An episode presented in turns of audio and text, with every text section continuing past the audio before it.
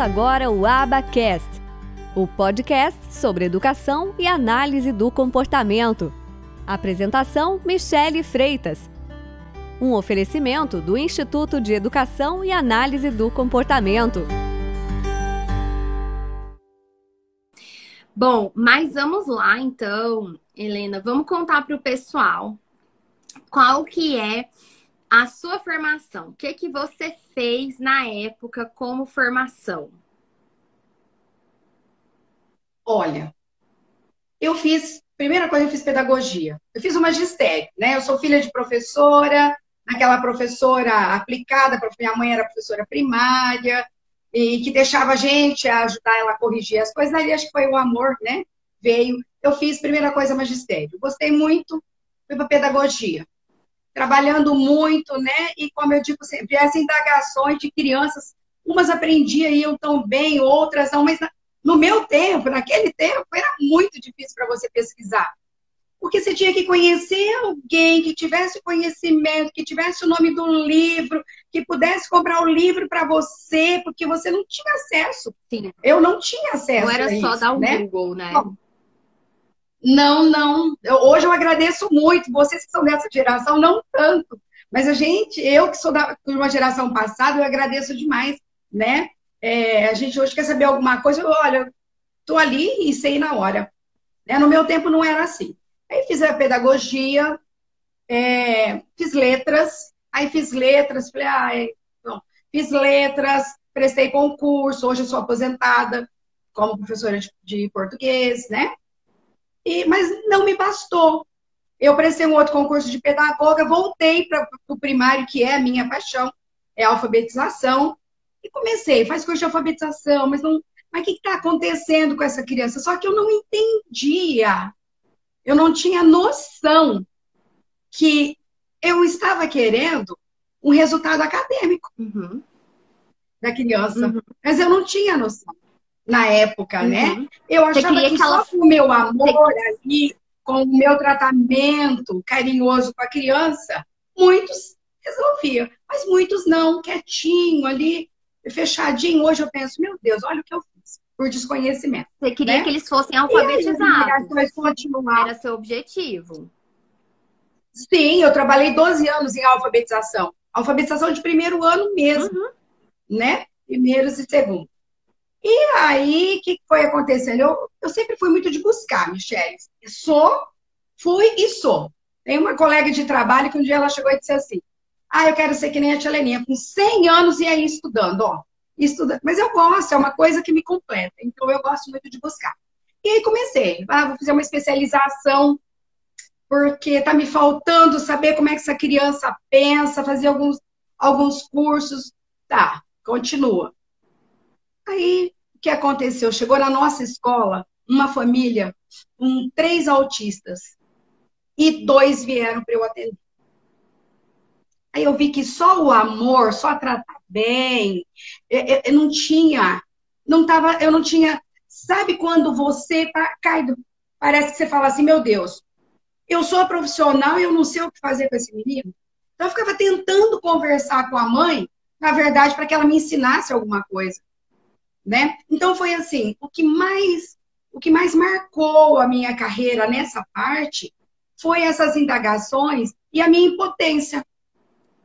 Porque eu pensava assim, ele ia lá, o menininho começou a falar, não falava, daí chegou o boi. Quando começou a falar boi, eu e nós tínhamos uma equipe boa de trabalho, essa equipe ainda está ativa. E, sabe, eu falava, bom, e agora? Ele amava animais.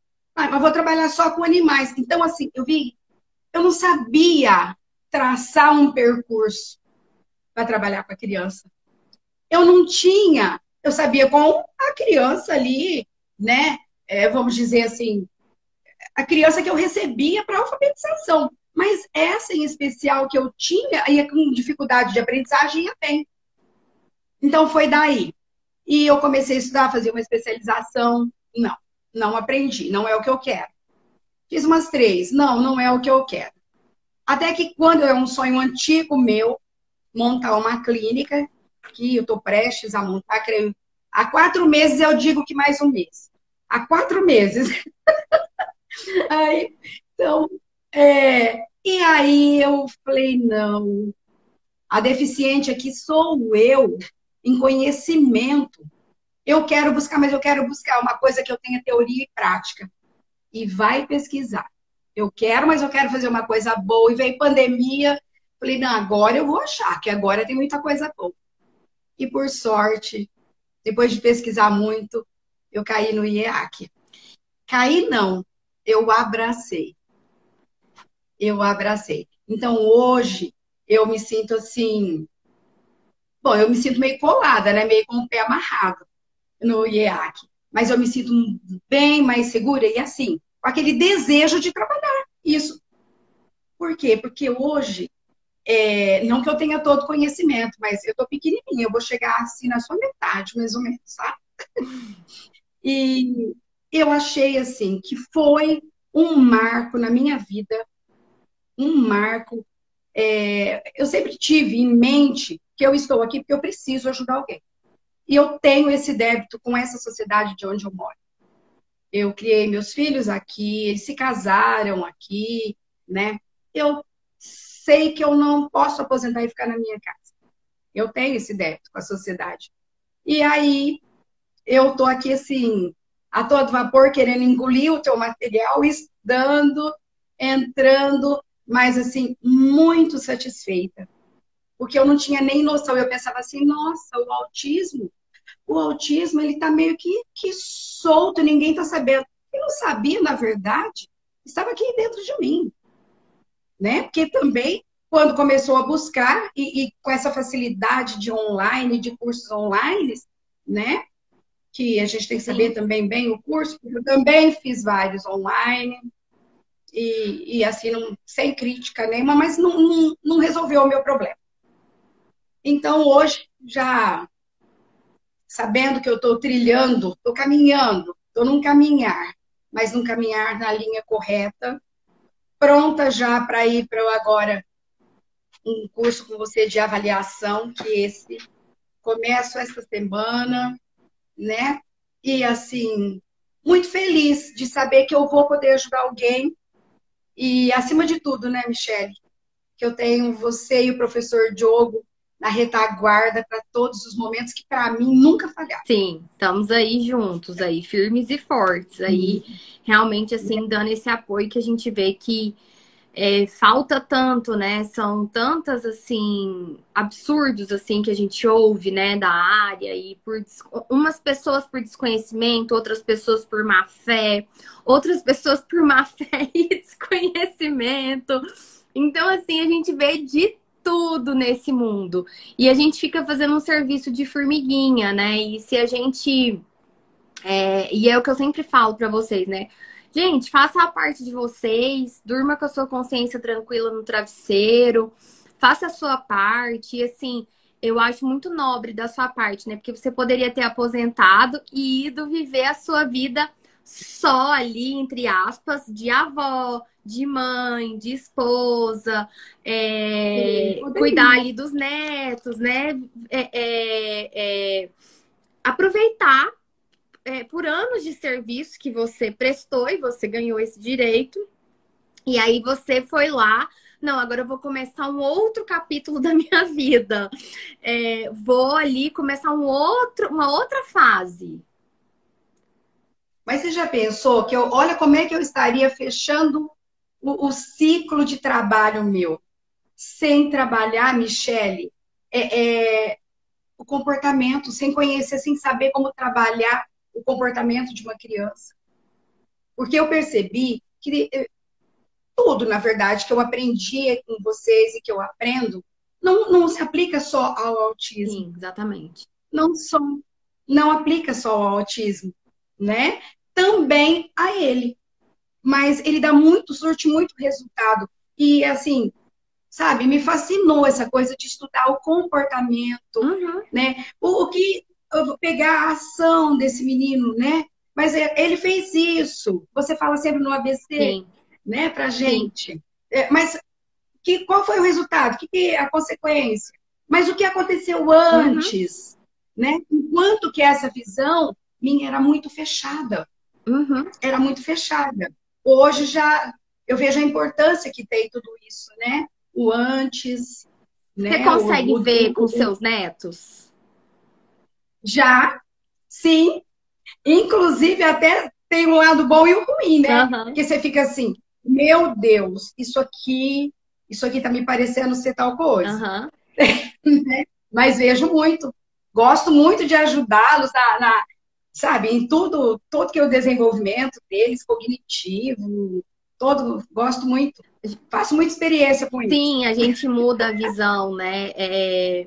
E não tem Completamente. jeito, a gente passa a ver isso no nosso dia a dia, igual você falou, nas nossas vivências, no dia a dia. É, nor- é, a gente começa a incorporar isso e isso começa a ser natural. É, então, assim. É, se a gente. Se, vou- eu- eu- é o meu desejo, né? Eu falo assim: se eu não aprender e passar a viver essa prática, que importância tem isso para mim? Mas para você viver a prática, você tem que ter a teoria. Uhum.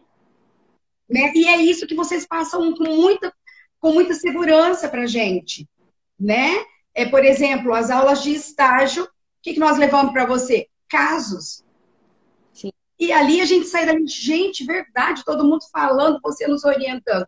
Então, assim, para mim foi um marco profissional na minha vida, foi fazer o, trabalho com, com autismo e não está pronto ainda, e eu não estou pronta, porque eu vou estar sempre buscando. Sim, mas a gente nunca Né? tá. Mas eu me orgulho muito. A gente nunca. Eu me orgulho muito e agradeço por ter encontrado vocês, Não, a gente que. que me satisfazem, que satisfazem os meus, eh, as minhas dúvidas, sabe? As minhas buscas eh, vazias. Então, eu fico muito feliz, muito feliz. Não, assim, a gente, a gente que fica, assim, o prazer é todo nosso. E você falou, assim, que você fez três especializações nessa busca. Em que que você fez é, ou- outras áreas que você fez especialização? Provavelmente alfabetização? Eu fiz alfabetização e letramento. Uhum. Depois eu fiz também é, letramento, alfabetização matemática, também nada. Eu fiz atendimento educacional especializado, Ai, que eu enco- pensei que, por causa até do autismo, aí ele falava, mas falava pouco. Falava mais, né, outros assuntos, assim, também não, não deu. Eu fiz um curso de inspeção, porque ele estava aliado também à educação especial. Também fiz mas também, não sei, não me bastava, eu não sei te explicar, não me dava segurança. Sim. Não me dava segurança, né? E eu sabia que quando eu me aposentasse eu iria continuar trabalhando, porque esse, se Deus me desse saúde, esse sempre foi, né, o meu plano assim de vida. Entendi. Você já tinha, E- então, isso em mente já? Você não pensava em aposentar e, e parar? Quando eu fui começando a envelhecer mais, com 50 anos, isso foi fortalecendo mais e mais. Porque a minha busca de estudo sempre foi grande e eu pensava, e eu comecei, comecei a fazer um curso é, muito bom em São José do Rio Preto. Eu e uma amiga daqui a uns oito anos, eu creio, uns seis anos. E lá, o- o- os professores eram médicos, foi um curso muito bom. Uhum. Esse foi muito, esse que despertou mesmo Uhum. que despertou, né? Mas uma carga horária bem menor, então. É, e olhava aqueles professores velhos, 70 e poucos anos. Eu falava, gente, como que uma pessoa dessa, de repente, vai morrer? Ele não pode levar esse conhecimento. E aí isso começou a falar, mas espera lá, eu também não posso me aposentar e ficar em casa, com tanta gente precisando Uhum. às vezes, da, da- que eu pratique o, o conhecimento que eu tenho também. E foi daí que foi me dando força, sabia? Quanto mais eu comecei a, a seguir, a ver muita gente já com idade com conhecimento fantástico, Sim. né? O Karnal, por exemplo, eu adoro, Uhum. gosto demais Uhum. de coisa editar, ele não é tão velho assim, né? Mas aí foi me despertando, foi me despertando mesmo para essa. Aí eu decidi, falei, não, eu tenho que aprender. Eu tenho que aprender porque eu quero viver a prática, né? E para isso tenho que ter conhecimento. Não tem uma fórmula, né? Você toma uma fórmula e pronto, conhecimento vem.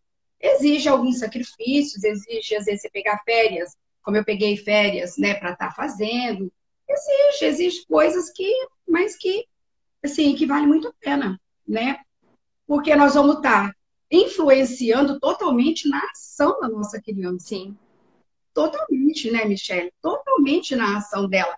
Para melhor, para médio uhum. ou para pior. E como você fala certo, gente, façamos bem feito. Sim. Duas coisas que você que eu quero guardar para sempre, para mim e para todo o meu trabalho. Se fizer, faça bem feito. Então, eu sempre eu, eu gosto muito disso. E outra coisa que eu nunca tinha ouvido por ninguém, só por você. Não esperem diagnóstico. Diagnóstico não é o mais importante. O importante é a criança como ela está. Avalie como ela está. Então, isso, sabe, foram assim, é, é, dicas, não sei se seria dicas que para mim ela ressoa todos os dias. É isso que eu vou fazer, um trabalho bem feito, um trabalho sério, Sim. né? mas vou fazer também, não vou ficar aguardando diagnóstico. Né? Nós temos a criança e isso. Uma outra coisa sua que eu acho muito positiva, muito, trabalhar com os pais. Sim. Você fala muito, né? Seu pai, eh, trabalhe sempre com o pai, trabalhe sempre. Às vezes o pai não. Eu penso que aqui na minha realidade, às vezes eu vou ter que fazer muito esse trabalho social. Às vezes o pai não vai poder mandar a criança mas eu posso trabalhar com esse pai. Exatamente. Né? Então, assim, são três coisas que eu achei um diferencial muito grande, né? E, e sempre falo, o que a Michelle pensa para a gente se torna lei. Olha as responsabilidades. Oh, é, nossa senhora. Porque, é, quando a gente conversa ali entre a pós, é sempre assim, todo mundo né, acreditando muito em você. Sim, é uma responsabilidade muito grande, né, que a gente tem, né? Só em um cargo eu trabalhei 25 anos nossa, até aposentar. Nossa, nossa. Sempre com alunos. Só em um cargo é, eu trabalhei 25 anos, esse que eu já sou aposentado. Aí tem mais um tempo desse, de, um outro, desse, de um outro cargo, com mais o, o de pedagoga que eu trabalho. É, agora você já está totalmente aposentada de, de, todos esses cargos? Como que tá? Não, eu trabalho, trabalho oito horas por dia, mas creio que esteja prestes a, a me aposentar. É, eu agora não tenho mais jeito de voltar atrás, Michelle. Ou, eu, ou essa aposentadoria sai, ou eu tenho que me afastar, porque eu investi na clínica, eu investi nos estudos, né? Então agora não, não tem, não tem como né? É, mas eu creio que saia rapidinho. Uhum. Eu faço aniversário dia 20 de outubro e a advogada creio que até lá já tenha saído. Entendi. Então você já está aí nos trâmites. Nesse seu, nesse, nesse seu emprego que agora você, se Deus quiser, vai é, virar essa página para poder começar outra. É, você tá como professora regente? Não eu sou pedagoga, né? Porém, eu fico, ficava muito com o trabalho interno, uhum. né? Que gosto de fazer também, mas não é o meu foco, não é o que eu gostaria. Sim. Agora não. Agora eu ah, já uns 15 dias eu fui para a escola e nós estamos avaliando por causa da pandemia, uhum. avaliando os alunos, né, que os professores indicaram uma lista grande, começamos pelos quintos, quartos e terceiros, já para triagem, né? E tô amando, o tempo passa assim, rapidão, né? Porque tá com as crianças dali, e cada dia eu falo para as amigas, nossa, cada dia eu vejo que eu gosto mais. Eu preciso mesmo voltar e ficar só com essas minhas crianças, que é o que eu gosto mesmo. Entendi. Então, né? esse, os professores indicam, olha, eu estou tendo algum tipo de problema com essas, com essa, com essa e essa criança.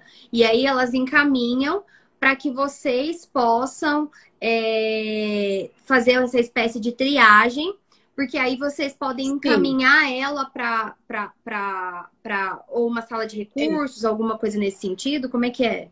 É, a sala, é, a sala de recursos já existe na escola há algum tempo. E esse meu sonho de montar o centro, né? Ele foi montado agora por essa administração pública. Então, nós temos, nós indicamos lá, tem fono, psicólogo, né? É, está formando duas TOs. Então a gente encaminha para esse centro, sabe? Mas na escola está tendo uma psicóloga também. Tá tendo, e eu e eu estou atendendo na escola até que saia. Uhum. Creio que mais uns dias. Uhum. Entendi. E, e aí, ah, por exemplo, em, todas, em todos esses anos né, de escola, a gente pode contabilizar quantos anos de que você está dentro do ambiente escolar? 30, 2010, 31. 31 anos. Então, 31 anos é, dentro do ambiente escolar. É, como que você vê essa evolução de, por exemplo, crianças com, com, com não só com diagnóstico, porque elas muitas acabam que estão conseguindo o diagnóstico, que bom, graças a Deus, porque a gente sabe que é, para os pais, muitas vezes, é, eles têm essa busca para alcançar direitos. Né, e que são diversos. Sim. Ter acesso ao tratamento, é, muitos é, que são servidores públicos, por exemplo, pedem redução de jornada, enfim, pra, é uma porta de entrada para eles terem acesso a, a direitos. Mas é, não só os que têm diagnóstico, mas também os que não têm, é, como que foi esse avanço? Você começou a ver, nossa, é, gente, mas parece que antes a gente não via tantos meninos assim com tantas dificuldades e que agora a gente está vendo mais. É, você acha, assim, do que você vivenciou, do que você viu, da sua perspectiva, você acha que é um misto de a gente não tinha conhecimento disso e aí a gente não não estava com as anteninhas ligadas pra, para aquilo? Ou não, é também um misto de que de fato estão tendo mais crianças mesmo, com maiores dificuldades. Como que você vê isso? Michele, eu vejo a gente com um olhar diferente. Um olhar lá no passado era de uma forma. Uhum. O menino entrou aqui para conteúdo acadêmico e a família queria leitura, escrita e cálculos. Uhum. A família queria isso. Então, nós correspondíamos também com o que o pai queria. Aí o aluno aparecia com bastante dificuldade, né? É, a escola, naquela época, nunca teve reforço. Então, o que a gente fazia? Ficava, às vezes, um recreio com essa criança. Eu cheguei a levar para minha casa. Eu sempre morei perto de escola. Uhum. Eu tive alunos de fazenda que os pais deixavam dormir aqui em casa. Uhum. Sim. Para conseguir dar alguma coisa, sabe? Um deles, inclusive, ele tinha uma deficiência, né? E, e tinha sempre, Michele, tinha aquele aluninho que não aprendia bem. Poucos, pouquíssimos. Poucos. Tinha aquele quietinho que não se enturmava. Olha aí. Uhum. Olha o olhar da gente, como é que era. Então, esse quietinho, você pensava, às vezes a mãe, às vezes, às vezes ele é assim, ele não gosta, às vezes ele é... Então, o olhar era totalmente desconhecimento, era uhum. diferente, mas tinham menos, menos crianças, sim. Uhum. Só que o que, que acontecia? Quando essa criança estava ali terceiro, quarto ano, ela sumia da escola. Principalmente, hoje eu penso assim, aquele que tinha algum probleminha, o pai falava, não, meu filho é para ir para a roça. Ele não gosta de estudar. Lógico que ele não gostava, ele não se sentia bem. Uhum. Ele via que o nível do outro estava diferente do dele, né? Aí eu assim, aí a gente vai mudando, foi mudando, uhum. foi mudando. É, eu apesar de sempre assim trabalhar com primário, mas eu sempre trabalhei muito coração, eu sempre fui. Tanto é que agora, quando eu estudo educação emocional, eu fico falando, nossa, comprando livro para trabalhar com as crianças, porque Sim. eu acredito muito. Faz parte muito do processo faz parte do processo, né? Então, comecei aí trabalhando, aí trabalhando, mas a gente ainda via entre os colegas, o olhar não mudava. O olhar não mudava. Aí, quando veio aí, o tal do construtivismo, quando ele chegou, aí bagunçou mesmo. Por quê? A criança que tinha problema, que hoje a gente fala que tinha uma dificuldade maior, uhum. ela foi tudo misturada, ela foi misturou tudo e aí estava tudo certo. É porque ela estava no tempo veio dela. Aí é, casou é, o construtivismo, apesar de sim, apesar de ser a filosofia do construir, ele veio assim erroneamente como um método que não se corrigia. O começo dele foi bem bastante difícil para quem já era antigo, mas aí a gente, eu comecei a perceber que tinha aumentado a dificuldade. Foi aumentando, né? E hoje eu percebo ela bem maior. Só que eu também, Michelle, percebo bastante, muita coisa evoluiu, né? Uma televisão, a internet, o próprio celular.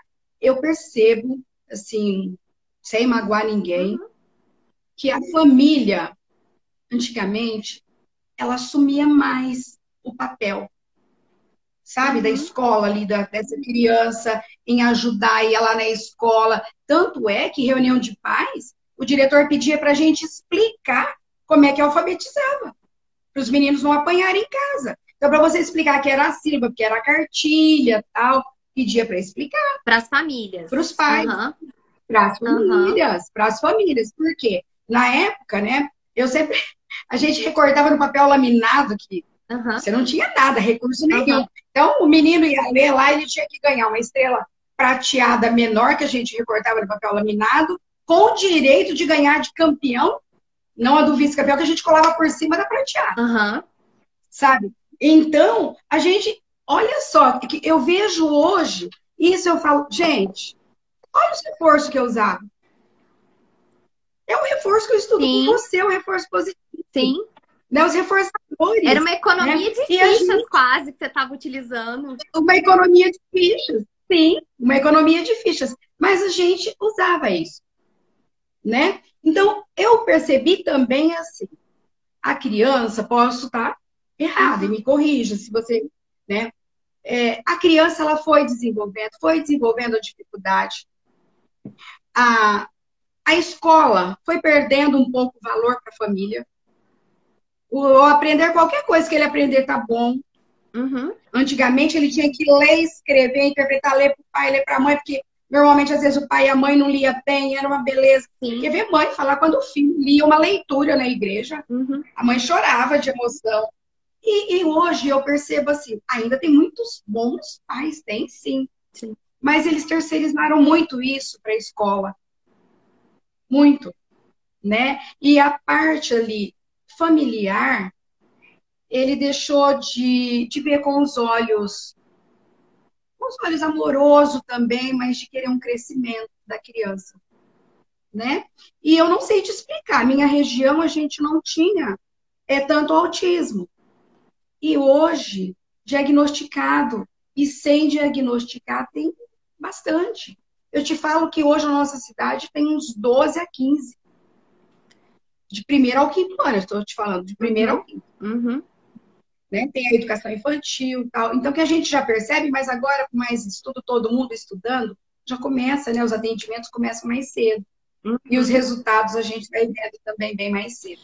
E, nossa, que interessante você falar essa questão de que o diretor falava para vocês ensinarem para os pais praticamente como que alfabetizava a criança. Porque é, eu até falei isso Acho que eu falei isso na supervisão de sexta, é, na supervisão de sexta com o pessoal do, do VivMap. É, o quanto que eu acho que a escola hoje em dia falha em conversar com os pais e explicar para eles as coisas. Porque muitos pais, por exemplo, ah, semana de avaliação, não sabe como estudar com o filho. Quais são os conceitos que eu devo passar para ele para ele poder fazer uma boa, uma boa avaliação? Como que eu posso fazer tarefa com meu filho? Então, assim, a gente nunca teve tantos meios para se comunicar, mas eu acho Sim. que é, aí hoje em dia, não sei se talvez justamente por esse movimento de que é, talvez a, a, grande maioria dos pais quisessem, não, vamos terceirizar, então, é, e aí as escolas meio que entraram no, no automático nesse movimento de que muitos pais, de fato, terceirizaram e queria, queria fazer essa terceirização, que aí eles pegam e não tem essa comunicação tão clara com os pais, de explicar, assim, hoje as reuniões, elas são de 15 minutos. é, a gente faz reunião individual com a, com a, a, professora de 15 minutos. Eu estou falando de uma realidade de escola é, privada. Então, assim, você vai lá, você só marca uma reunião se você precisar, um caso mais assim. É, e ainda muitas vezes a gente vê até uma dificuldade desse marcar essa reunião com a professora, porque aí entre os horários, porque a professora só vai estar na escola naquele período, e aquele período ela tinha que estar em sala de aula com os meninos. Então, assim, é, eu não vejo hoje a escola no, no, no, no início de ano é, explicando esse processo, por exemplo, de alfabetização para os meninos de primeiro ano, é, é explicando para os pais, é, in, integrando os pais. E às vezes os pais que querem estar mais ali presentes são vistos até como enjoados, né? Ai, que mãe chata, ela fica no pé, ela vê tudo, ela. Então, assim, olha que engraçado, né? O tanto que, que as coisas elas elas mudaram. Não sei se porque hoje as pessoas acham que a escola também acha que os pais têm mais acesso à informação, então que não é papel dela, ela não precisa fazer isso, é uma coisa a menos para ela fazer. E talvez achar que os pais também têm mais é, é, conhecimento, são mais. É, é tem, tiveram uma base né, educacional. Então, por exemplo, meu pai não teve. Meu pai terminou até o quarto ano na roça. É, a minha mãe fez até o segundo grau. Então, assim, é, eu, eu, eu fico pensando como que eles faziam, né, para fazer tarefa, como que eles entendiam, o que, o que, que eles aprontavam, né? Algumas coisas que eu me lembro, sempre eles pediam para alguém, tipo alguma prima mais velha, alguma tia, alguém da família ali. Eu tive duas, duas tias que fizeram magistério, é, mas a, a, família morava fora, então a, a, a, família dos meus pais, ambos eles são de Minas. Então, assim, eu fico pensando, né, o quanto que essa. O quanto que mudou para outro aposto. Sim, mudou bastante. Aqui, ainda mais agora com pandemia, nós estamos no regime híbrido, uhum. né? Então, uma semana a cada aluno, e os professores têm os grupos é, tem um grupo com a família. Uhum. Então, assim, na questão de, de, tarefa, de atividade, mas é uma outra questão, né? Mas, assim, tem essa comunicação. Agora, eu acho, até essa semana nós tivemos uma live e que eu comentava isso. Eu acho que a escola, a escola precisa falar mais com a família. A escola precisa. Isso daí, eh, nós chegamos a um ponto que se a escola não dividir com a família, não vai conseguir. Ainda mais agora, com pandemia que a gente está, né? Assim, com uma educação complicada. Imagina a família agora o que, que nós vamos colher, tem né? que nos apoiar. É, a família tem que nos apoiar, não tem jeito. Tem, nós temos que ser parceiros, senão não tem jeito. Olha, mas é, eu vou comentar com você uma reunião que eu tive presente já há algum tempo. É, a criança, até por indisciplina também, e aprendizagem, e muito triste. A, o diretor, a diretora conversando e a mãe, ou a mãe, e a mãe no celular, rodando uhum. o celular ali e conversando na reunião e mexendo no celular. Ah, não, aqui em casa ele é assim também, não. Ele não quer, ele não quer fazer, ele não quer fazer nada. Então, assim, eu, eu falo, nossa, se perto da gente é assim, você imagina o que essa criança não sente. Exatamente. Exatamente. Né? Então, Olha, é, é, que motivação vai ter essa criança? Sim. Se ela não tem importância, se ela não se encontra ali fazendo parte nem da família, uhum. que, que importância vai ter a escola para ela? Se nem da família ela faz parte, ela vai se sentir parte de uma sala de aula? Sim. E, e, né? e, e principalmente então, dentro, dentro da seara pública, né? Que é o que você sempre atuou. Porque aí existem muitos fatores sociais que deixa muito esse processo muito mais complexo, muitas variáveis. É, muito, muito mesmo. Só é, eu tenho muita esperança. Eu vivo de esperança. Há pessoas que falam até que eu sou sonhadora, mas eu não sou não. Eu acredito ainda que a gente aos pouquinhos esse trabalho que você falou de formiguinha, mas que a gente vai formando grupos.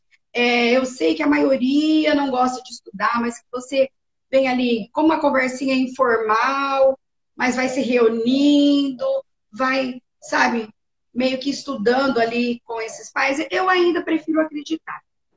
Eu tenho esse propósito de começar com um grupo, sim, de pais aqui, de autistas. É, eu pretendo. Sim, perfeito. Eu acredito, eu acredito. Acredito nesse trabalho. E, e aí, assim, análise do comportamento, terapia aba, é algo muito distante da sua vida. Assim, era muito distante da sua vida. Tipo, não tinha nada muito... a ver é, como uma professora da rede pública do interior de Minas. É, porque assim, é realmente um público que a gente tem muita dificuldade. A gente até conversou, a gente já conversou sobre isso outras vezes, e é um público que a gente tem muita dificuldade de atingir, que é o público da educação. O tanto que a maior parte dos alunos do IAC são da saúde. É engraçado que a maior parte dos alunos do IAC não são pais, são profissionais. É, talvez pela minha forma de falar mais profunda, eu não gosto de temas assim da superficialidade, né? Você me conhece bem, você já, você já convive comigo há um bom tempo em supervisão. É... Já assistiu aula demais minha. Então eu não gosto muito desses temas assim da superficialidade. Se tá todo mundo falando ah, eu gosto de falar B. Eu gosto de sempre pelo diferente, trazer novos aspectos, novas coisas, aquilo que ninguém tá falando, aquilo que ninguém tá, tá, tá, tá discutindo. E é, como os profissionais geralmente é quem vão querer aprofundar muito, muito mais, e os pais, por N motivos, às vezes não vão conseguir é, se aprofundar, é, eu acabo atraindo mais os profissionais e mais os profissionais da saúde e algumas pessoas da educação. E eu tenho uma. E assim, é, talvez até por, porque muitas pessoas da análise do comportamento da, de terapia acha que acha e muitas vezes ensina para as pessoas que isso é coisa de consultório, que isso não é coisa de escola. Sendo que, é, meu Deus, quantas decisões são feitas erradas. Vou falar só de gestão de comportamento problema, que dá em, em, em advertência, é, expulsão do aluno, esses, só de gestão de comportamento se os professores tivessem conhecimento de análise de comportamento, de função de comportamentos, o ambiente educacional ele já seria outro. Sim. Isso eu não estou nem Sim. falando da inserção para o ensino em si, eu estou falando só da gestão de comportamento problema, principalmente pensando na seara do ensino público. E assim, e principalmente pensando no Fundo 2 ah, e, no, e no ensino médio e ensino médio deve ser pior Exatamente. Ainda. E o quanto isso muitas vezes gera uma evasão escolar. Então, assim, então isso reflete em política pública, em ganho para a sociedade. Então, assim, é uma, é uma espiral, uma bola de neve. Olha que eu nem sou uma grande entendedora de educação pública, nem de saúde pública. É, não, é, não é minha área. Mas eu falo, só se, se a gente tivesse o conhecimento da gestão de comportamento problema, o mundo é, das escolas, ele já seria outro. E aí, a gente tem uma grande dificuldade de fazer com que pessoas da educação, e eu não estou falando só da pública, não, da particular também, é, em nessa aquisição de conhecimento, porque assim, primeiro as pessoas vieram da pedagogia ou do magistério e elas não viram nada sobre isso, sobre Skinner, talvez muito superficial. Você viu alguma, você ouviu falar sobre o Skinner na graduação? Não, tive, tive uma dificuldade no, nos primeiros votos para falar, não vou conseguir. Não teve provas, eu fazer três vezes, não conseguia. Não, nada, não tinha ouvido nada, tive bastante Sim. dificuldade, tive que estudar muito. Sim, normal, porque você estava tipo, ouvindo aquilo ali pela primeira vez na sua vida. E aí, sim, sim. É, as pessoas, então elas é, não, não viram nada sobre isso na faculdade, como também não viram sobre autismo, sobre transtornos do neurodesenvolvimento. É, alguns viram, outros não, mas em, em, em, muitas vezes em quantidades muito pequenas. E aí as pessoas, geralmente da educação, quando vão fazer uma especialização, geralmente fazem essas que você falou: alfabetização e letramento, a questão da alfabetização matemática. É, quem quer ir para inclusão faz a ou faz educação especial, Sim. essas duas. É, o pessoal faz psicopedagogia, é a campeã. Eu até me surpreendi Isso. que você não fez psicopedagogia. Fiz. Você fez? Ah, tá. Fiz. Pois é. Fiz a clínica institucional. Pois é. Então o pessoal faz psicopedagogia porque acha o seguinte: ah, eu quero, eu quero estudar sobre aprendizagem. Então, a psicopedagogia, ela estuda como as pessoas aprendem e, e como que aqueles que têm dificuldade de aprender, como que eu posso ensinar para eles. Então, nada mais óbvio do que eu fazer psicopedagogia. E aí, assim, da educação, o que mais que o pessoal faz que eu tô esquecendo? Michelle, eu não sei. Eu só vou só te colocar uma coisa. Em tudo isso que você falou, olha a diferença que faz. É, que eu sou maravilhada quando nós fazemos é, a análise funcional do comportamento da criança. Ele não está sabendo, ele não está conseguindo escrever. Mas vamos lá. O, o, por quê? O que, que aconteceu antes? Como que foi passada essa aprendizagem para ele? Como que está sendo passado? Qual estratégia está sendo usada? É a mesma. Então, olha, depois que nós tanto discutimos e que você vai estudando, que você vai vendo, não é, não é só o mais importante isso. Como é que está o intraverbal desse menino? Então, são coisas que eu nunca tinha visto falar dessas avaliações, né? O ecóico, uhum. o tato, e vamos, né? uhum. Assim, então, assim, como é que está a estrutura linguística desse uhum. menino? Isso era uma coisa que não preocupava a gente. Uhum. Entendeu? Então, eu vejo que o professor, que pena, ele precisaria, assim, porque é tão importante. É muito importante, você passa a ver a criança com outros olhos e entendê-la muito mais. Né? Vai atingir os seus objetivos, as habilidades dele vão ser desenvolvidas mais rapidamente. Sim. Uma coisa mais assertiva. Exatamente. Né? E, e aí, as pessoas, então, assim, elas vão fazer pós nessas outras áreas. Muitas fazem até para pensando já na aposentadoria, em ter um, um, um acréscimo ali quando aposentar, de, é assim. né, de salário. Então as pessoas fazem isso. É, e assim, eu não acho que tem nada de errado nisso, né? Das pessoas quererem se qualificar para ter, para se aposentar com um salário mais digno. Perfeito. Agora, também você fazer só por isso e, e aí as pessoas pegarem, não, então eu vou escolher a mais barata, porque lá dentro do. Quando, quando eu for levar minha documentação, eles não vão questionar se eu fiz no lugar A ou se eu fiz no lugar B. O importante é eu ter aquele documento ali de pós-graduação lato senso e aquilo ali já vai estar tá válido. Então eu vou fazer a mais barata, vou fazer a mais fácil. E aí, beleza, tudo bem, quando eu, já pensando lá na, na aposentadoria. E aí você não pensa no seu dia de hoje, né? Do, do seu aluno que você tem na sua sala de aula, ou se é um profissional que está dentro da coordenação.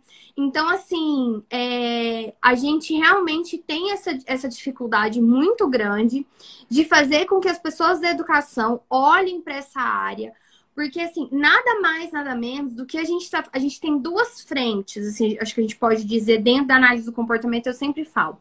Você tem duas frentes principais de aplicabilidade prática dentro do, daquilo que a gente trabalha, né? Com atraso no desenvolvimento, mas também isso usado para pessoas com, com desenvolvimento típico. Uma que é comportamento problema, gestão de problemas de comportamento, identificar a função desse comportamento problema todo mundo tem na sua sala de aula problemas de comportamento. Eu tenho certeza que você tem uma criança mais difícil. E geralmente você vai culpar ela que, ah, esse menino não tem limite, é porque ele não tem limite em casa, ou é porque ele é preguiçoso, é, essa família não dá atenção para ele, é, enfim, uma série de questões que os professores muitas vezes vão dar de justificativa do porquê que o aluno tem aquele comportamento. Primeiro que muitas vezes a noção dos professores é assim: "Ai, ah, hoje ele, nossa, esse menino é muito atentado, é muito difícil, é muito agitado". Definições que não nos ajudam em nada a agir nesse comportamento. O que, que é agitado? O que, que é um menino difícil?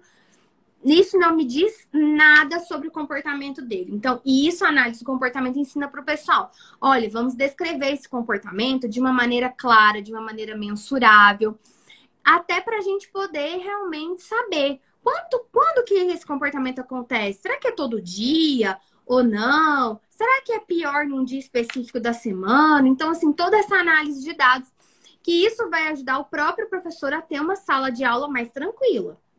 Então a gente já começa por aí. Sim. Então não tem nada a ver com autismo. Ah, não, isso é só para o povo lá da educação especial. Não. Você tem um menino que não, que não para quieto, que você tá no meio da explicação, ele tá fazendo gracinha, é, que fica chamando a atenção dos outros. Você tem, é, todo professor tem esse tipo de aluno dentro da sala de aula.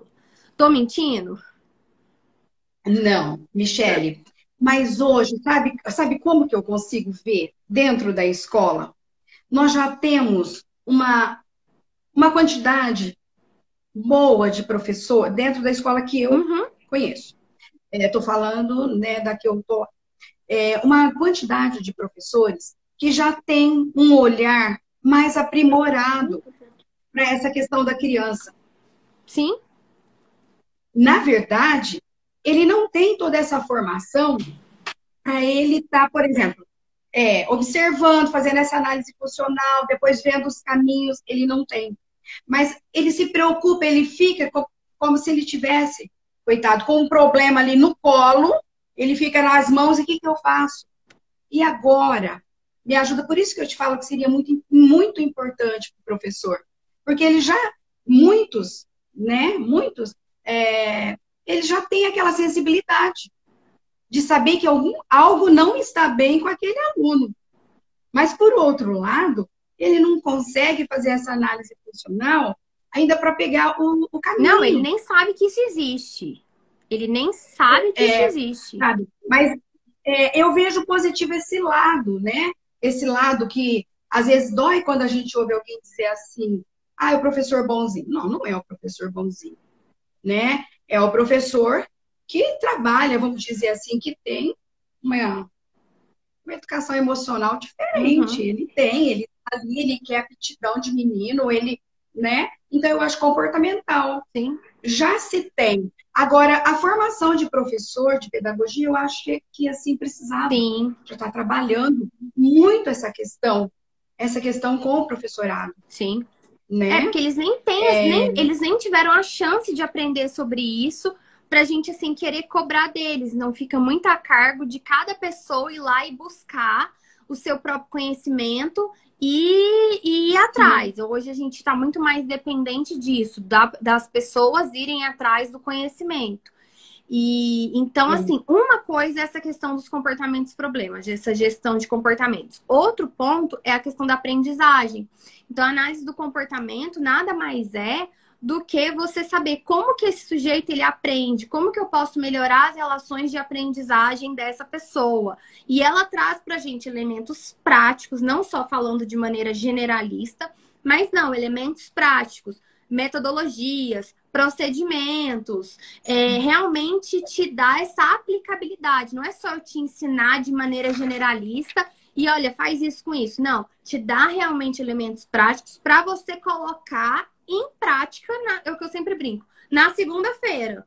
Então, assim, é, o que talvez outras é, pós-graduações, outras áreas, é, às vezes não dão para as pessoas. Pelo menos aqui, para os nossos alunos, a gente dá essa aplicabilidade prática de você saber, não, então o que, que você vai fazer? Então você vai por esse caminho X, por esse caminho Y, existe isso, você pode mudar a sua forma de fazer a sua aula.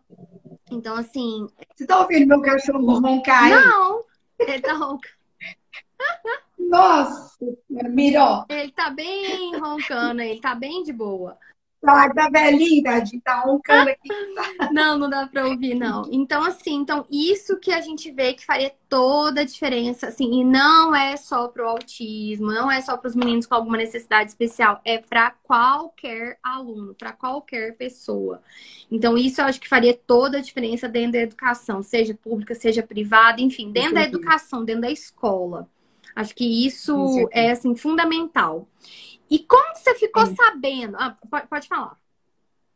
Ah, e hoje, e hoje, Michele, para quem quer fazer curso, você sabia que o MEC ele está com tantos bons cursos gratuitos? Uhum.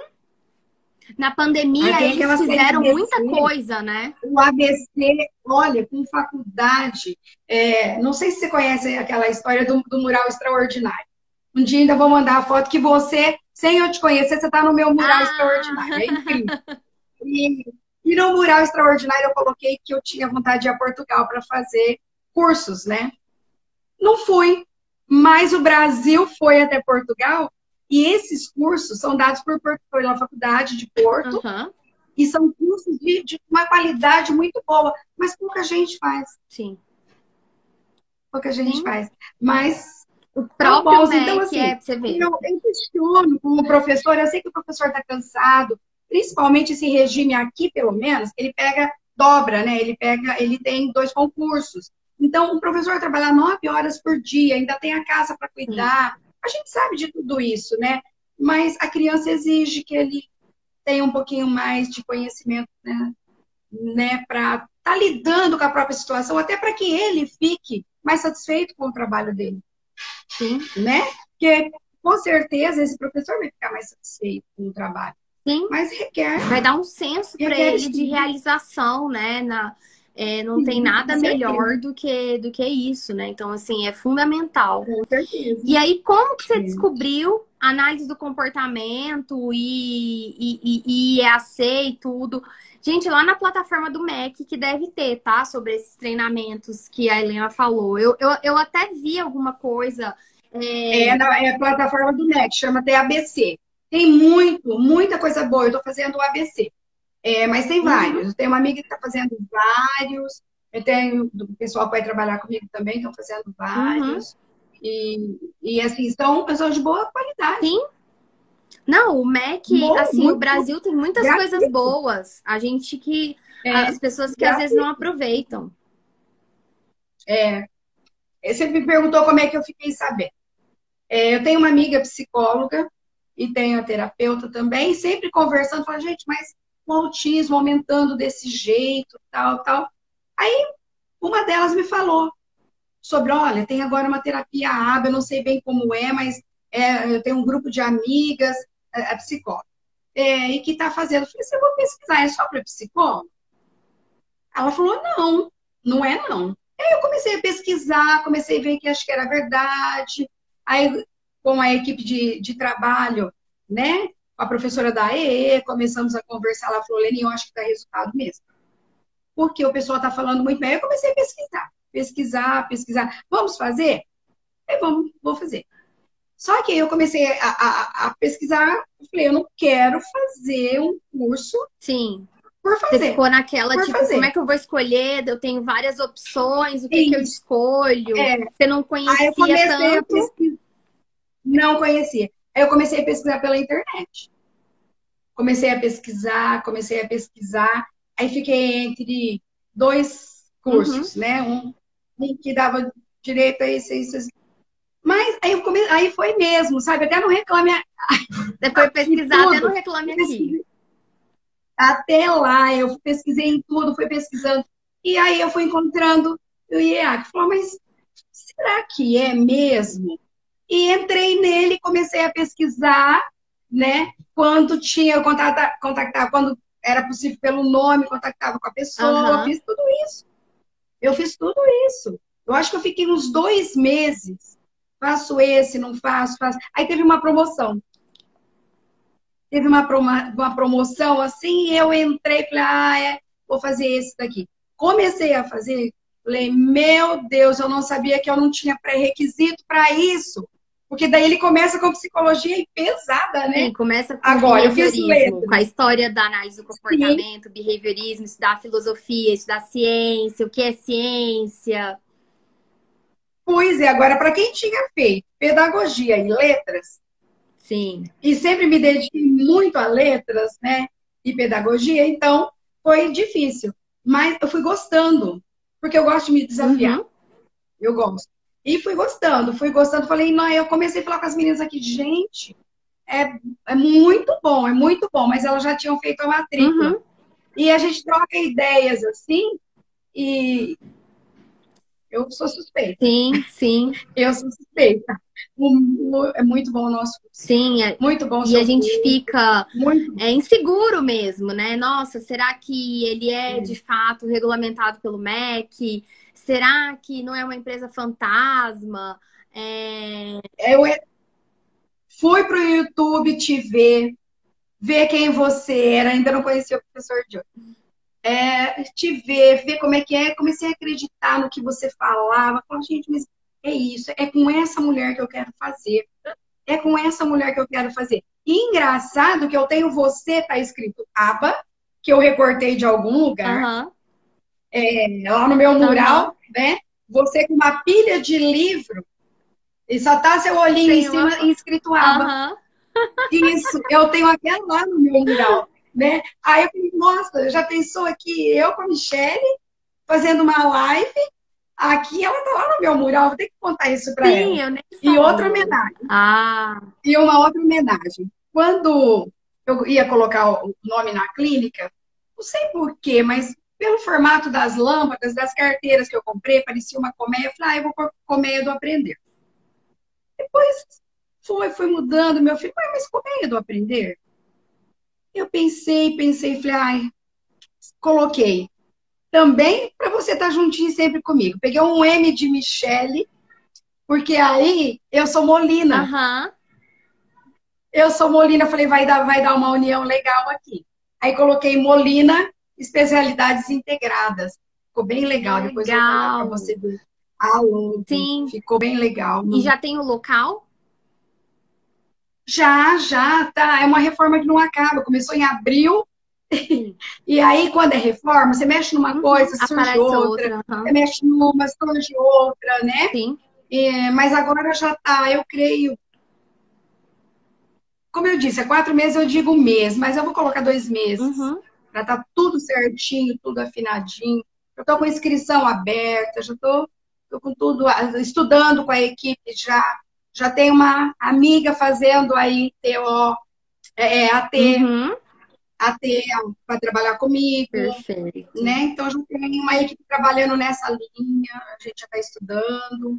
Perfeito. Tá, tá Perfeito. Não. É, estudando muito Montessori, estudando métodos Sim, também. Tá uma, deve estar tá uma loucura, né? De assim, muitas é, coisas para serem acertadas, organizadas, né? E, e nesse início. Mas é assim mesmo, tem que colocar e colocando o pé na água e, e indo de cabeça realmente que as coisas é. elas vão se, se juntando e a coisa vai engrenando e vai dando certo. Depois você me manda foto lá no meu WhatsApp.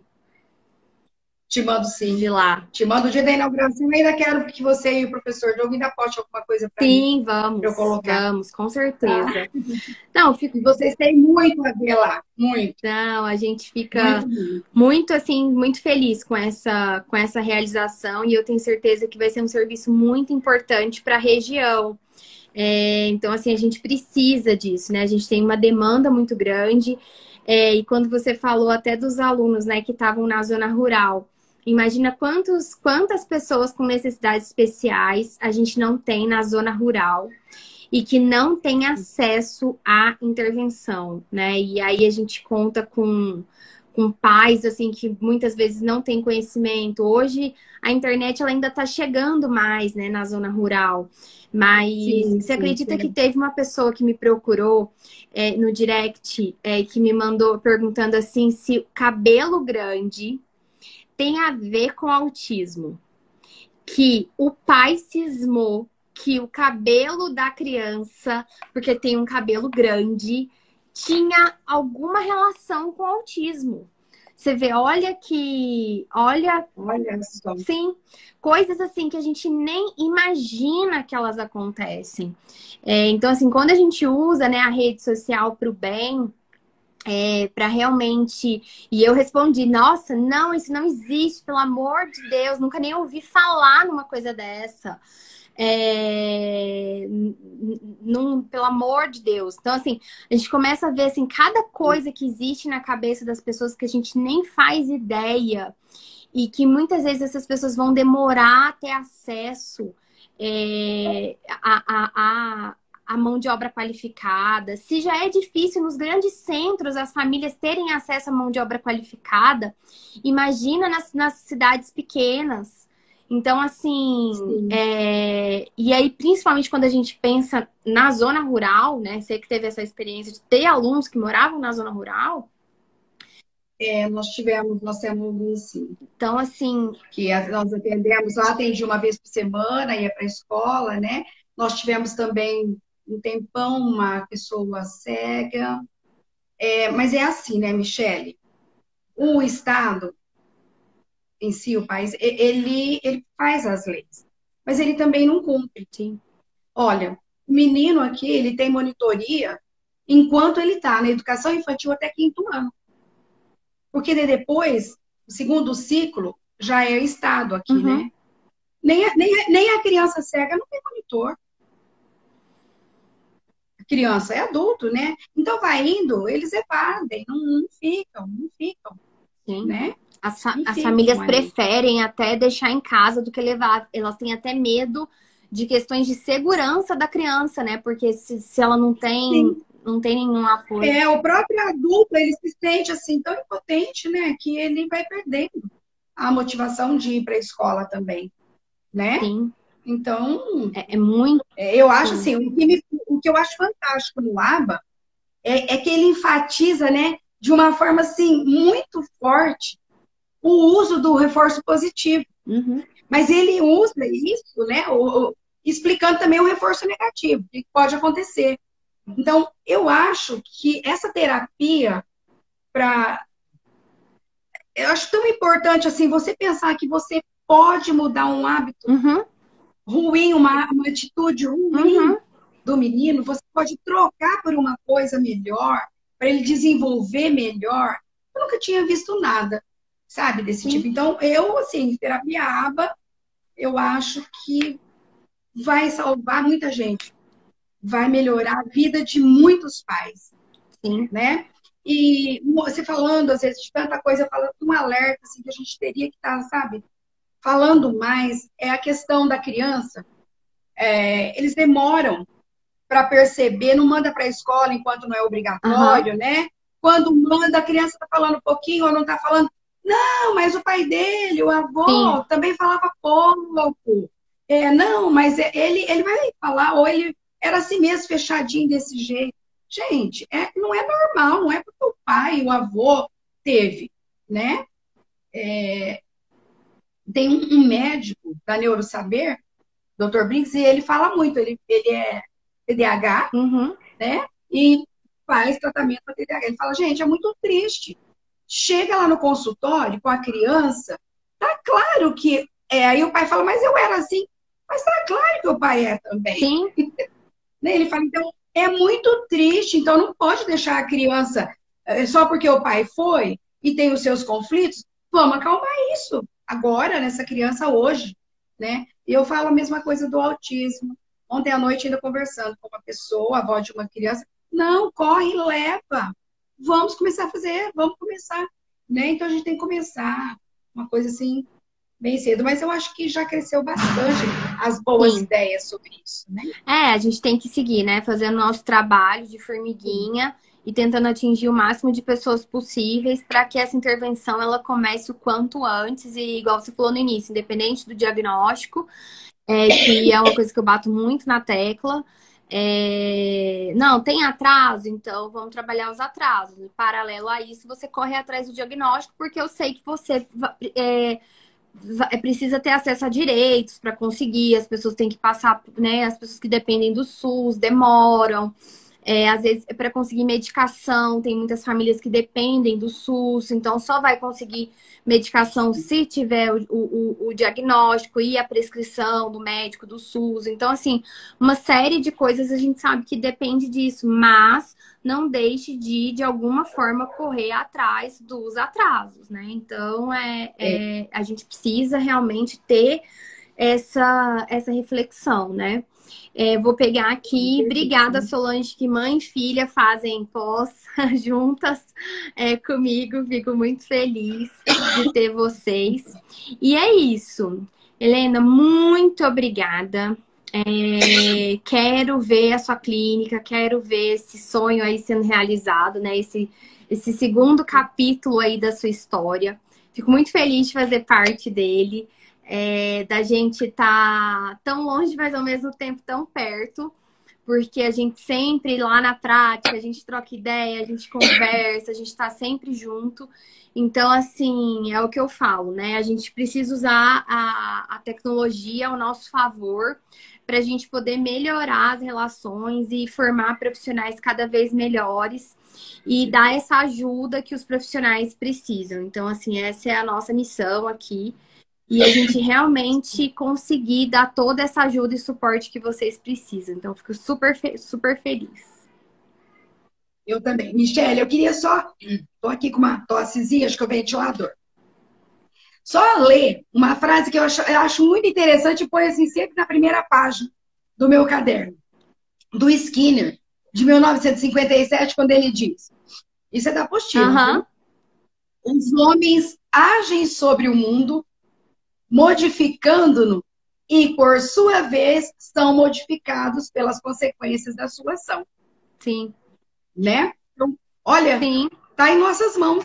Sim. Está em nossas mãos, né? Essas modificações e vermos as consequências das nossas ações também. Exatamente. E é, pegando o gancho dessa frase, eu pensei numa coisa agora que é o seguinte: quando a gente fala em modificar, é, o comportamento do outro, né, e em especi especial no autismo, não quer dizer que a gente não aceita o autista quanto, como ele é, né, porque é, pode se levar para esse lado, né, a interpretação. Você, como professora de, de língua portuguesa, você sabe que a interpretação, acho que a gente nunca viveu num mundo tão difícil, né, de se comunicar, que as pessoas elas interpretam as coisas de maneira diferente. E ontem eu até postei é, um, eu sigo alguns perfis anti-aba. É, e eu gosto de ver as perspectivas do que eles falam, que são autistas adultos. E eu acho que é importante a gente ter a humildade de ouvir é, o relato deles, de como que eles se sentem, da terapia que eles já foram submetidos. E infelizmente a gente sabe que existem muitos profissionais que é, fazem coisas que não deveriam fazer nos seus atendimentos e justificam isso como fazendo terapia aba e tudo. Então, assim, é, e aí a gente tem relatos desses autistas adultos que, que tiveram essa intervenção e que falam da terapia aba como abusiva, como só foca no bem-estar é, do terapeuta. É, e assim, uma série de coisas é super pesadas. Eu até fiz um stories ontem, postei, até traduzi um trecho. E eu sempre gosto de. Uh, eu sempre gosto de, de ler, até como forma de sempre fazer um senso crítico do meu próprio trabalho e convidar sempre os meus alunos a fazer um senso crítico do trabalho deles. Então, assim, quando a gente fala, quando né, Skinner fala assim, nessa modificação, tem gente que pode interpretar e pode agir com uma modificação de que, não, então a gente não aceita o autismo, a gente quer que esse, esse menino seja curado. É, então, assim, eu, como mãe de uma criança autista, eu falo, é, o autismo é parte das características do meu filho, mas ele não é só o autismo, ele tem as características dele que são genéticas, que ele puxou a mãe dele, que ele puxou o pai dele, que ele puxou os avós dele, enfim, que são dele. Então, é, não é tudo só do autismo. E quando a gente fala em modificar, é porque, pelo menos eu, eu interpreto dessa maneira e, e incorporo isso nas minhas aulas, que é uma modificação que é positiva que é a Positiva. gente sempre tem que modificar os nossos comportamentos para melhor. Ah, se você não tinha o hábito de fazer atividade física, você precisa ter essa modificação de comportamento de inserir essa atividade física na sua prática, na sua vida. E aí a gente vai falar que isso, é, ah, então você não está aceitando o, o ser como ele é, que é uma pessoa que não gosta de fazer atividade física. Então você gosta menos dele por causa disso, porque ele não, não é de um jeito ou de outro. Então, assim, da mesma forma nas relações do casamento, por exemplo, ah, você quer, não, você quer mudar o seu marido, não, é você, é, ou, ou o marido quer mudar a esposa. Não, você tem coisas que eu acho que não são legais, eu vou querer é, realmente é, provocar, de certa forma, uma mudança comportamental. E é o que a gente quer para os meninos, uhum. para as pessoas com autismo. Provocar mudanças positivas no comportamento deles, mas não é, esquecer que sim, eles são autistas, sim, que eles têm as suas próprias características que não são só do autismo. Então, assim, é importante as pessoas também terem essa consciência, os profissionais, os profissionais conscientizarem os pais de que a gente não vai curar o autismo dos filhos na nossa terapia, na nossa intervenção. A gente não vai é, fazer com que esse menino deixe de ter estereotipia. Ah, ele não, não vai. Olha, a terapia que a gente faz, ele não vai ter. A gente vai extinguir todas essas estereotipias. Não. Se ele estiver fazendo só estereotipia, a gente vai buscar, de alguma maneira, reduzir isso se estiver atrapalhando o processo de aprendizagem dele, de interação social dele. Mas sim, vai ter momentos que ele vai fazer as estereotipias dele e tá tudo bem. Então, essa, você trouxe essa frase, eu achei excelente. E, e para a gente fazer esse esclarecimento do sobre o que é esse mudar que nós tanto estamos falando. Mudar no sentido Sim. de que todos nós devemos mudar para sermos melhores a cada dia, adquirirmos novas habilidades. É, então, assim, sim. e é isso que a gente busca fazer na nossa, na nossa intervenção. E adquirindo essa habilidade, nós vamos conseguir fazer com que o nosso aluno também mude para melhor. Já pensou que, que é, por exemplo, uma criança, o nosso caso de ontem, uma criança de 7 anos que faz xixi Sim.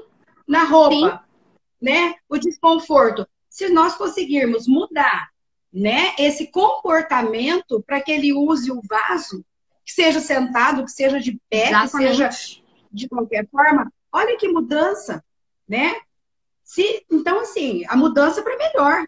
Deus me livre. Só pode ser né, uma Sim. mudança realmente para que essa criança se sinta melhor, para que a família se sinta melhor. Exatamente, né? A gente não está falando claro. de, de, mudanças é, nesse sentido é, negativo, é, porque assim, é, isso é bem Não gostamos que seja assim e pronto, né? Sim. É, não.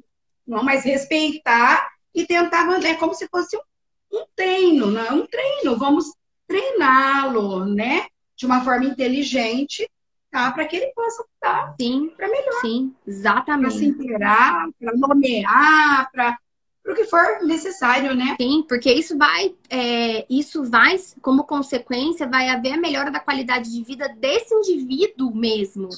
É, e, e, e, consequentemente, claro, da sua família. Mas pensando só no indivíduo, é, você vai, quando você instaura novos comportamentos, é um menino que não sabia ler, ele aprende a ler.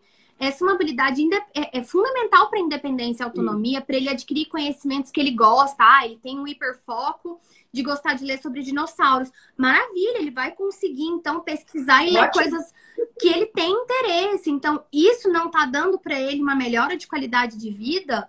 Então, assim, é, a gente está tendo uma mudança uhum. de comportamento que é positiva, não é mudar o, o, ser, né? Eu, ah, eu quero mudar o seu ser e transformar Sim. você em outra pessoa que é uma pessoa não autista e eu não respeito a, a, a, como você pensa, como você se sente e, e, eu invalido tudo isso. Não, não é nada disso. Não é sobre isso que nós, o nosso trabalho não é sobre isso. Podem ter profissionais que têm essas posturas, mas não é nosso caso aqui. Então, assim, é, tanto que eu sempre falo, é, aqui que estava conversando ontem, é, ah, o xixi, né, do, e usar o celular. Pelo amor de Deus, libere esse celular, deixe esse menino usar esse celular. Então, assim, eu sempre sou a primeira a falar também de não ficar caçando coisa onde não tem, problema onde não tem, pelo em ovo. Então, não queira também resolver todos os problemas e ter um, um menino perfeito, sem estereotipia nenhuma curar o autismo. Então, assim, não tem nada, nada a ver disso. Nosso trabalho não é sobre isso. Olha, a mudança, por exemplo, você levar uma criança, o seu filho, sozinho no parque, porque ele não gosta de interação. Você pode mudá-lo e ir para o parquinho, ele junto com as outras crianças, porque ele vai ter interação. São mudanças, mudanças comportamentais para a vida dele, começando ali a infantil até a vida adulta. Exatamente. Né? Como é que vai ficar socializar? Então, são essas mudanças, né, que a gente tá se propõe a Sim. trabalhar depois de uma avaliação, né, Michele, que eu achei muito importante, depois de uma avaliação bastante completa. Sim, pormenorizada, né? Então, que a gente tem um jeito de avaliar que é totalmente diferente de outras áreas. E tem os caminhos, Sim, né? Sim, exato. E tem os caminhos, o mais importante é isso. Exatamente. Tem os caminhos. Não tem só. Eu não avalio e tenho só o problema, porque é isso que eu te falei no começo que eu ficava insatisfeita. Sim. Tá, eu tenho eu um problema. Que e agora? agora? É. E agora? Para o caminho que eu tomo, né? E a gente costuma encontrar um monte de caminho e vai escolhendo. Exatamente. Né? Mas me foi assim um prazer imenso. Prazer Na verdade, foi nossa, foi assim, um sonho. Imagina. Não, o prazer é todo, prazer é todo meu, fico super feliz. Quero saber as novidades, me conte, me mande fotos, quero saber e o que você precisar, você já sabe. Estamos aí juntas. Já sei, vou precisar de muita coisa. Estamos